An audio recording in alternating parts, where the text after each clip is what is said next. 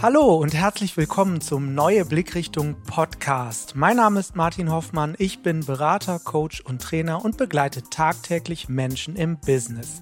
In diesem Podcast berichte ich über Erfahrungen und Quintessenzen meiner Arbeit, die ich gerne mit euch teile. Heute geht es um das Thema Coaching. Coaching ist in aller Munde und in vielen Bereichen gehört es zum guten Ton, dass man einen Coach hat. In den USA ist dies tatsächlich schon viel länger selbstverständlich. Mich interessiert, wie andere Coaches unseren Markt wahrnehmen in Deutschland. Und dazu habe ich mir eine Gästin eingeladen, mit der ich über dieses Thema sprechen möchte. Herzlich willkommen, Julia Engels von Dreifachkommunikation. Hallo Martin, ich freue mich sehr, heute hier zu sein. Julia, ich freue mich auch, dass du dabei bist. Julia, du bist Coachin und Trainerin und das schon gut 20 Jahre. Ich und meine Zuhörer möchten natürlich etwas über dich erfahren. Wie bist du dahin gekommen, wo du gerade beruflich stehst? Erzähl uns ein bisschen was von dir. Ja, fange ich an mit einer kleinen Anekdote dazu. Meine Schwester ist drei Jahre jünger als ich und wollte damals in die Grundschule auf Antrag reinkommen. Mir war das auch wichtig, weil das bedeutet, dass wir noch ein Jahr zusammen auf der Schule sein können. Und das heißt, ich habe da im Prinzip schon mit Mini-Coaching angefangen. Ich habe nämlich sie und unser Nachbarsjungen ja darin unterstützt, schon mal die Uhr zu lernen, ein bisschen schreiben zu lernen. Ob das jetzt an mir lag oder an den Fähigkeiten, die sie mitgebracht haben, wahrscheinlich an beidem. Sie haben es beide geschafft, sind auf Antrag in die Schule gekommen und daher habe ich zum ersten Mal meine Leidenschaft entdeckt, mit ja, Menschen zu arbeiten und das war, als ich ungefähr acht Jahre alt war. Okay, das heißt, du hast äh, da schon ein bisschen deine Empathie gespürt, du hast dich für Menschen interessiert äh, oder wie, wie man auch sagen könnte, du warst schon sozial eingestellt. Genau, richtig, ja. Und das hat sich über die Jahre eben weiterentwickelt. Also ich war auch in Freundschaften jemand, ne, die gern um Rat gefragt wurde und ich habe da auch häufig immer schon Menschen selber gefragt. Deshalb habe ich mich bei der Studienwahl auch für das Fach Diplompädagogik entschieden, dafür den Schwerpunkt Erwachsenenbildung, weil für mich klar war, dass ich auf jeden Fall Menschen unterstützen und begleiten möchte. Zum Ende meines Studiums ergab sich, dass eine Freundin vor mir eine Coaching-Ausbildung absolviert hat, von der sie völlig begeistert berichtet hat. Und für mich klar war, das möchte ich auch machen. Das hat für mich professionalisiert, was ich aus dem Bauch heraus sowieso immer schon getan habe. Und es war für mich eine wundervolle Ergänzung zu meiner Arbeit. Das heißt also, du hast durch diesen coachenden Tipp deiner Freundin damals eine Tür geöffnet bekommen, die dir ermöglicht hat, heute da zu sein, wo du bist. Ja, genau. Und diese Ausbildung, du hast gesagt, das war eine äh, Coaching-Ausbildung. Was für eine Ausbildung genau war das? Das ist die, gibt ja auf dem Markt da relativ viele äh, Ausrichtungen. Von daher vielen Dank für die Frage. Das ist die lösungsorientierte Ausrichtung, ne, die aus dem systemischen Kontext kommt und die einfach auch wunderbar zu mir passt. Ne. Menschen, die sich auskennen, werden Steve DeShazer möglicherweise kennen, der da auf jeden Fall beheimatet ist. Genau, Steve DeShazer, einer der Protagonisten, die dieses Konzept vorangetrieben haben, heißt nichts anderes als wir beschäftigen uns damit, was in Zukunft möglich ist und weniger, was in der Vergangenheit schlecht lief. Habe ich das richtig zusammengefasst? Sehr gut, genau. Das ist der Ansatz, mit dem ja auch ich arbeite und wir beide ja auch schon mal zusammengearbeitet mhm. haben. Was ist Coaching für dich allgemein? Also ich hatte ja vorhin eingeleitet mit, dass Coaching immer noch ein bisschen beäugt wird hier in unseren Breitengraden. Was bedeutet Coaching für dich? Coaching bedeutet für mich Hilfe zur Selbsthilfe geben. Das Wichtige ist im Prinzip, mich langfristig als Coach überflüssig zu machen, weil die Menschen für sich ihre Ideen und ihre Antworten selber finden. Ja, die Coaches sind Experten ihres Problems oder ihres Anliegens, sagen wir ja lieber. Ich als Coach verstehe mich als Experte für den Prozess, wo es darum geht, meinem Coachee dabei zu helfen und zu unterstützen, dass er oder sie ihren Weg findet. Wir beide wissen ja ganz genau, wie das ist, wenn uns Coaches gegenüber sitzen. Und deswegen hier nochmal die Frage. Also du hast gerade gesagt, ich begleite jemanden auf einem Prozess zu sich selber hin oder innerhalb eines Prozesses mhm. zu sich hin. Was tust du, wenn die Person selber überhaupt nicht weiß, wo es hingehen soll? Das ist ja gar nicht so selten der Fall. Und das ist genau die herausfordernde Aufgabe, ist auch erstmal rauszufinden, was ist im Prinzip meine Zielstellung. Und auch das kennst du aus deiner Arbeit. Ne? Die Menschen kommen mit einem Anliegen und später stellen wir fest, es geht im Prinzip um ganz anderes Anliegen. Mich äh, suchen Menschen auf, die zum Beispiel im beruflichen Kontext in einer Umorientierungsphase sind. Da gehe ich ein Stück weit anders vor, als wenn jemand sagt, ich bin hier in einer Führungssituation, wo ich für mich gerade noch keine Lösung sehe. Mhm. Was mir da gerade ganz spontan einfällt, ist, dass oft Menschen zu mir kommen, die überhaupt kein Ziel definiert haben. Sie haben unter Umständen ein Bild im Kopf von, von etwas, was unbedingt sein soll. Und wir finden innerhalb des Prozesses relativ schnell raus, dass es eigentlich um ganz andere Dinge geht. Mhm. Wie setzt du dich mit dieser Zielfindung auseinander, die ja wirklich im Coaching ein sehr wichtiger Prozess ist? Also genau wie du das gerade gesagt hast, ist es erstmal wichtig, sich mit dem vermeintlichen Ziel, sage ich mal, bewusst auseinanderzusetzen. Und das auch nehme ich auch erstmal an als das Ziel des Coaches. Das ist ja das, mit dem er oder sie eben auch zu mir gekommen ist. Und indem wir anfangen, damit zu arbeiten, wird sich ergeben. Ne, sind wir damit auf dem richtigen Weg?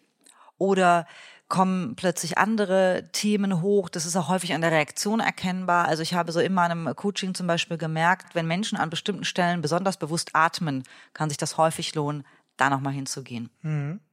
Das heißt also, du achtest äh, auch auf die Körpersprache, die die da passiert in mhm. dem Moment. Ja, es ist ein ganz, ganz wesentlicher Faktor, vor allen Dingen, weil das sehr unbewusst passiert.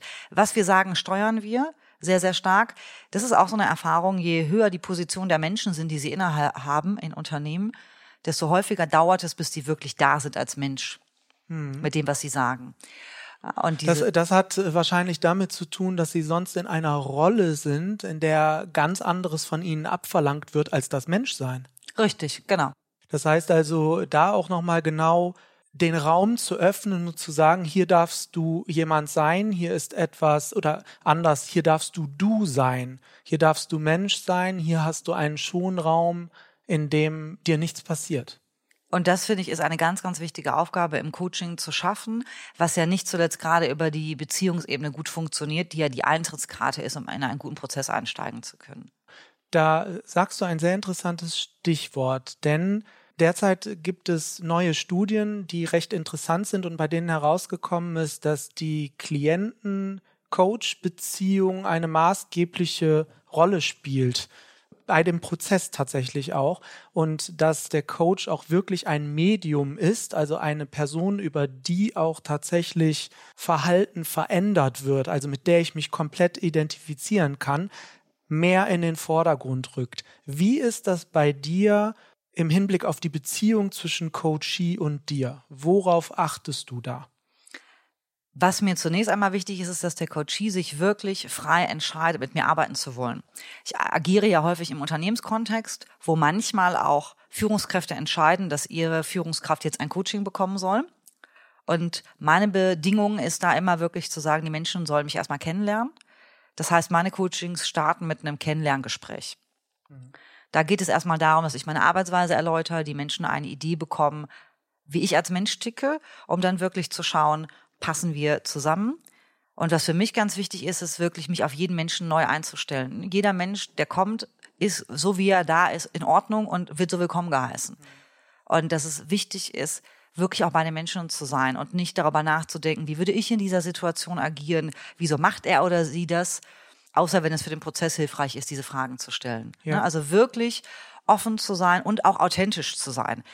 Ich habe auch Coaches, die mich beispielsweise aus dem Training schon kennen oder aus anderen Kontexten. Und ich möchte gern, dass die mich natürlich als Mensch da auch wiedererkennen. Das heißt also, dass auch du tatsächlich du selber bist. Genau. Natürlich ist es so, dass ich mich im Coaching-Prozess zurücknehme, da der Hauptfokus auf dem Coachee liegt. Dennoch ist es so, dass ich mit meiner humorvollen Art, mit der Empathie, auch mit diesen zielgenauen Fragen, die manchmal etwas unangenehm sein können im ersten Schritt, die allerdings häufig einen dann auch diesen Moment weiterbringen, das sind in der Regel die Aspekte, die die Menschen kennen von mir und die sie dort auch erwarten dürfen und auch erleben werden. Ja.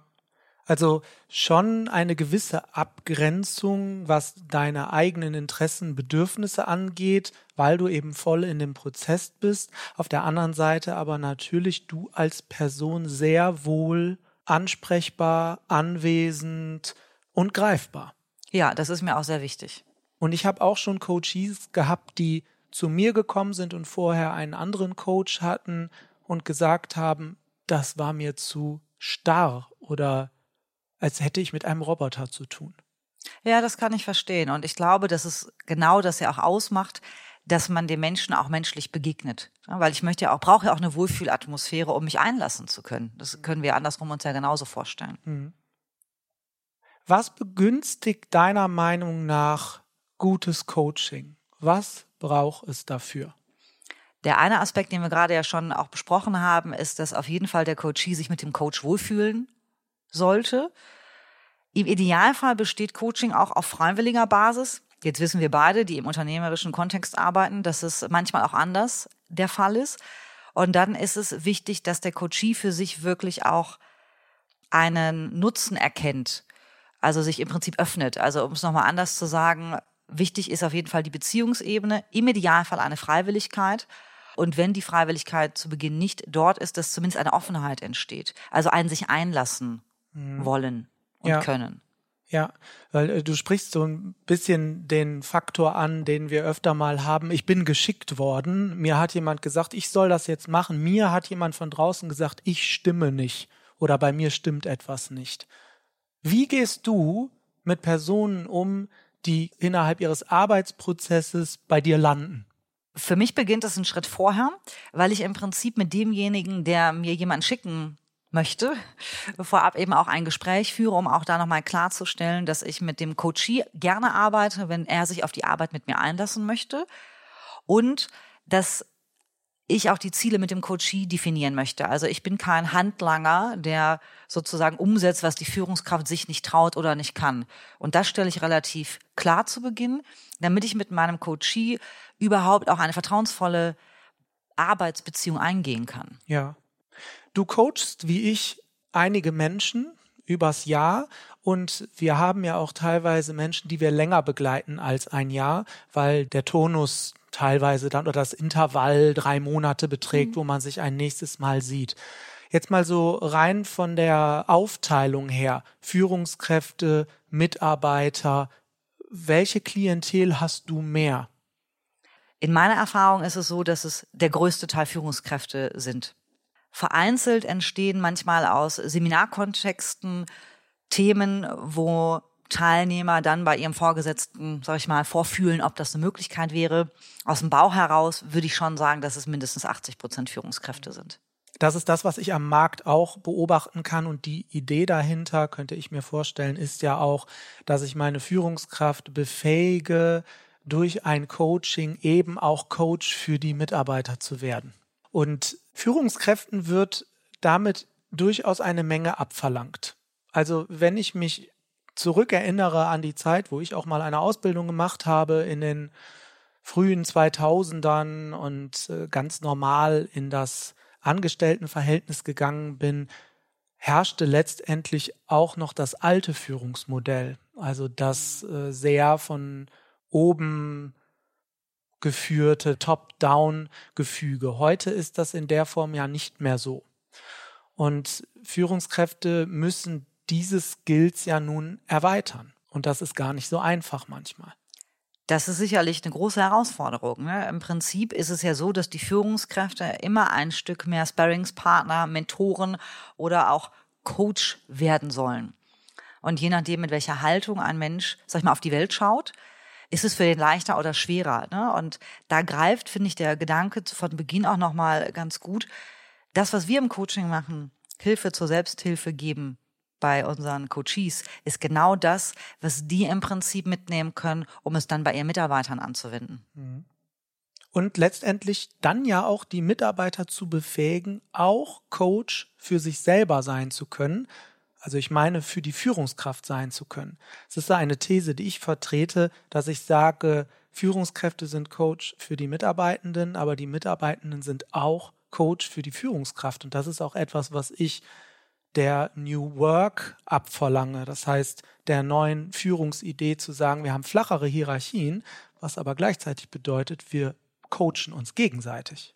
Letztlich ist es immer so, wo, da wo Menschen zusammenkommen, können wir voneinander lernen, wenn wir offen dafür sind. Und ich glaube, gerade wenn wir uns verabschieden von diesen Klischeegedanken, nur weil jemand eine Führungskraft ist, weiß der auf jeden Fall genauer, was richtig ist. Oder eben nur weil jemand ein Mitarbeiter ist, weiß er es nicht. Wenn wir schaffen, das aufzulösen, dann wird es auch viel, viel mehr Entwicklungsmöglichkeiten und Ideen geben Da bin ich mir auch sicher. Also das hilft sicherlich. Ja. Was ist so dein innerer Leitsatz? Was leitet dich innerhalb deines Berufs? Das ist interessanterweise ein Satz, der mir in meiner Coaching-Ausbildung schon begegnet ist, wo ich sozusagen eine Partnerschaft übernommen habe, die bis heute andauert. Ja, und der heißt, jeder Mensch hat seine guten Seiten und Ressourcen, suche und du wirst sie finden. Und das kann man in jeglicher Thematik im Prinzip einsetzen. Ne? Also wirklich auch nochmal sich zu erinnern, jeder Mensch hat die Fähigkeiten und das Potenzial bereits in sich. Es geht für mich als Coach darum oder auch als Trainer, das sichtbar zu machen, das spürbar zu machen für meinen Coachee. Und auch in meiner Führungserfahrung, die ich ja selber sammeln durfte, bin ich ja genauso Mensch wie alle anderen auch. Das heißt, ich erlebe auch Sympathie und Antipathie, beziehungsweise habe das erlebt. Und unabhängig davon, ob mir jemand sympathisch ist oder nicht, hat jeder Mensch Fähigkeiten. Und dieser Satz hat mir in bestimmten Situationen sehr geholfen, das wieder sichtbar zu machen. Und das ist etwas, was ich heute Führungskräften oder Mitarbeitern, Menschen, mit denen ich arbeite, immer wieder versuche mitzugeben. Schau mal mit einer anderen Brille. Dann wirst du auch andere Ergebnisse haben. Eine Anekdote vielleicht an der Stelle. Ich habe in einem Coaching zum, mit einer Führungskraft gearbeitet, die einen neuen Chef bekommen hat und die hatten die erste Situation miteinander erlebt und ich sag mal salopp, der Bericht äh, des Coaches an der Stelle war wenig positiv. Also die, die, der Chef hatte es geschafft, innerhalb kürzester Zeit auf jeden Fall in die, das kann ja gar nichts werden, Schublade zu fallen. Und daraufhin habe ich einfach mal eine Intervention mitgegeben. Salopp könnte man auch sagen, eine Hausaufgabe. Ich habe meinen Coachie gebeten, einfach mal die nächsten zwei Wochen immer im Kontakt mit dem Vorgesetzten lediglich auf das zu achten, wo etwas positiv ist, wo etwas gut funktioniert oder wo etwas weniger schlimm ist als in der ersten Situation. Jetzt kannst du dir vorstellen, die Begeisterung für diese Aufgabe war mäßig. Dennoch gab es die Bereitschaft, sich darauf einzulassen. Und dann haben wir uns in dem Fall auch relativ zeitnah wiedergesehen. Das war nach zwei Wochen. Und dann habe ich gefragt, wie das gelaufen ist mit der Aufgabe. Und es gab so eine sehr authentische Reaktion darauf. Ja, also erstmal hatte ich da ja gar keinen Bock drauf und das fiel mir auch total schwer. Und irgendwann habe ich angefangen, zu merken, dass mir Dinge auffallen. Und was ich bemerkenswert fand, das kann ich ja immer nur hoffen, bestimmen können wir es ja nicht, dass beim Coachie dann eben auch so dieser Gedanke aufkam zu sagen, wenn ich durch diese Aufgabe nicht meinen Blickwinkel verändert hätte, wäre mein Chef jetzt in dieser Schublade und die Zusammenarbeit wäre von Anfang an im Prinzip zum Scheitern verurteilt gewesen. Und durch diese Positivbrille habe ich es einfach geschafft, jetzt wieder eine gesunde Balance zu finden. Natürlich ist nicht alles positiv oder alles gut, ist es nie, ne, wenn wir mit Menschen arbeiten. Und dennoch ist es jetzt einfach ein gesünderer Blick, ein neutralerer Blick, der die Zusammenarbeit der beiden auch bis heute einfacher gestaltet hat. Das ist super interessant, Julia. Ich habe mal einen Leitsatz gehört, den mir ein anderer Coach gesagt hat, und der lautete, du solltest deinem Coachie nicht zu ähnlich, aber auch nicht zu verschieden sein. Wie hört sich das für dich an? Das ist eine interessante Frage. Da fällt mir so auf, dass ich mir die in der Art so noch nicht gestellt habe. Für mich ist es wichtig, ein Mensch, der zu mir kommt, dem offen gegenüber zu stehen. Und ich habe vorhin ja auch gesagt, der Mensch ist okay, so wie er ist. Das heißt, wenn ich mich auf, den, auf mein Gegenüber einstelle und ihn einfach annehme, wie er oder sie ist, dann funktioniert das im Prinzip immer. Es geht darum, von mir abzusehen und mich auf mein Gegenüber einzulassen. Und es geht nicht darum, hier einen Freund fürs Leben zu finden, sondern es geht darum, mit jemandem eine gute Arbeitsbeziehung zu haben. Und das gepaart mit Professionalität und wirklich Menschsein ist etwas, was mir erfahrungsgemäß gut gelingt. Julia, das ist ein sehr interessantes Gespräch. Ich möchte zum Schluss dich danach fragen, was ist deiner Meinung nach oder besser gesagt, was sind deiner Meinung nach die Top 5 Voraussetzungen für einen guten Coaching-Prozess? Erstens, es braucht Rahmenbedingungen. Das heißt, das Vorgespräch ist wichtig, damit ein Kennenlernen auch zwischen Coachee und Coach stattfinden kann. Und ebenfalls ein wichtiger Aspekt ist das Thema Freiwilligkeit, über das wir gesprochen haben. Zweitens, die Beziehungsebene spielt auf jeden Fall eine wesentliche Rolle damit ein Coaching-Prozess erfolgreich sein kann. Das heißt, hier ist es wichtig, dass Coach und Coachee sich eben aufeinander einstellen können, um miteinander eine gute Arbeitsbeziehung aufbauen zu können. Drittens, das Thema Zielklärung. Das heißt, hier geht es darum, herauszuarbeiten, was ist das Ziel des Coaches und auch immer im Hinterkopf zu haben, das zunächst erarbeitete Ziel kann im Prinzip im Laufe des Coaching-Prozesses sich auch verändern, weil in der Arbeit manchmal sich auch ergibt, dass es eigentlich um ein anderes Thema geht. Viertens, das Thema Authentizität und Vertrauen ist auf jeden Fall ein ganz wichtiger Aspekt. Das spielt auch nochmal in das Thema Beziehungsebene mit rein, weil nur dann eben auch der Coachie sich öffnen kann, fallen lassen kann und wir wirklich auch zu einem guten Miteinander kommen können. Fünftens, ebenfalls natürlich ein sehr, sehr wichtiger Aspekt sind die bedarfsorientierten und bedürfnisorientierten Methoden, die ich je nach Ziel, nach Situation und Coachie entsprechend auswähle und einsetze. Herzlichen Dank, Julia, für deine Top 5. Sehr spannend, sehr interessant. Ich bedanke mich herzlich für das Gespräch. Schön, dass du da warst. Ich danke dir, dass ich da sein durfte. Es war mir eine Freude. Vielen Dank. Das war's mit dieser Episode. Ich freue mich natürlich über Feedback. Schreibt mir gerne an podcast.neue-blickrichtung.de oder über mein Kontaktformular auf meiner Homepage neue-blickrichtung.de. Und Julia, dich erreicht man über dreifach-kommunikation.de und die 3 als Ziffer geschrieben. Richtig. Vielen Dank für den Hinweis, genau, ganz entscheidend. Alles Gute für die Zukunft und weiterhin viele erfolgreiche Coachings. Ja, vielen Dank, Martin, und ich freue mich auf jeden Fall auch auf unsere weitere Zusammenarbeit und auf den Austausch. Nochmal vielen Dank, dass ich hier bei dir sein durfte. Danke dir, Julia.